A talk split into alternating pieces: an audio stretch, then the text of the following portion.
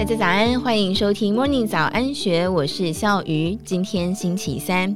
一个闹钟叫不醒，干脆就多设几个，让自己没有办法安稳入睡，这样子就不会迟到睡过头了。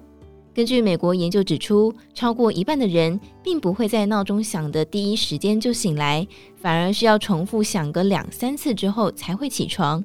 但是中国医药大学附设医院国际中心副主任黄轩提醒，如此反复睡睡醒醒，其实在不断剥夺自己的睡眠，长期下来对健康是有害的。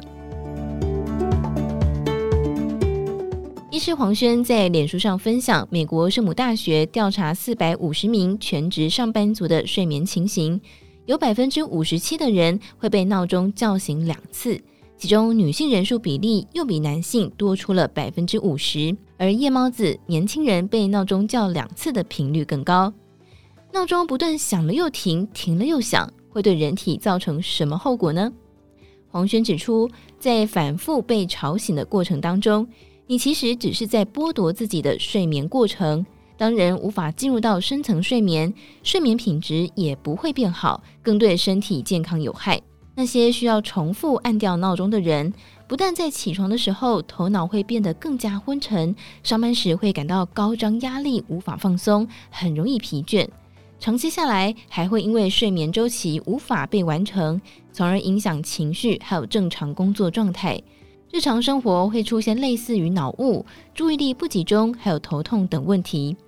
而如果患有慢性疾病，像是高血压、心血管疾病的人，在长期被惊醒的状态底下，人的血压、还有心率以及肾上腺素都会迅速上升。反复刺激下，会给自己身体的心血管带来压力，而增加了高血压以及心脏病并发症的风险。黄轩建议可以透过晨光、灯光、轻音乐，还有睡到自然醒等四种方式，让身体苏醒。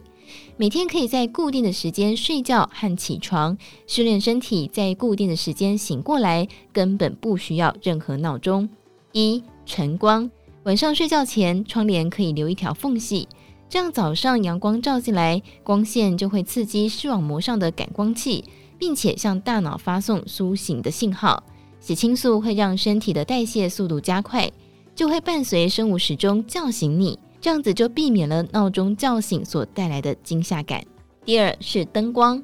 睡前记得关灯才能够好入睡。但是可以在床头放一盏设定好时钟的调光灯台，你可以设定逐渐从微到亮，同样是运用了刚才所说到晨光的道理，让房间内的光线唤醒人的视觉系统，传递信号给脑部启动四肢活动，这也是一种最自然的醒来方式。第三，轻音乐。如果实在必须要使用闹钟，建议闹钟的音乐可以选择自然界的声音，例如清脆的鸟叫、流水声。记得音量要开小一点，你的听觉系统就会慢慢的唤醒大脑。而且轻柔的音乐闹铃能够减小起床的压力，也能够让一早醒来就会有个好心情。第四，睡到自然醒，这无疑是叫醒你起床的最好方式。黄轩表示，如果能够早睡不熬夜，要自然醒就不会是个问题，而且还可以让你精力充沛。最后，黄轩认为，自从人类有了灯光，就不再日入而息，而我们不能够早起，那是因为没有早睡。有的人没有办法早睡，则是因为还在熬夜上班打拼。希望大家珍惜自己的身体健康，睡饱睡满是人生最幸福的事。以上内容出自《金周刊》数位内容部，有更多精彩内容，欢迎参考资讯栏。如果有任何想法或是疑问，也欢迎你留言告诉我们，或是动动手指头分享我们的节目给你的朋友。祝福你有美好的一天，我们明天见，拜拜。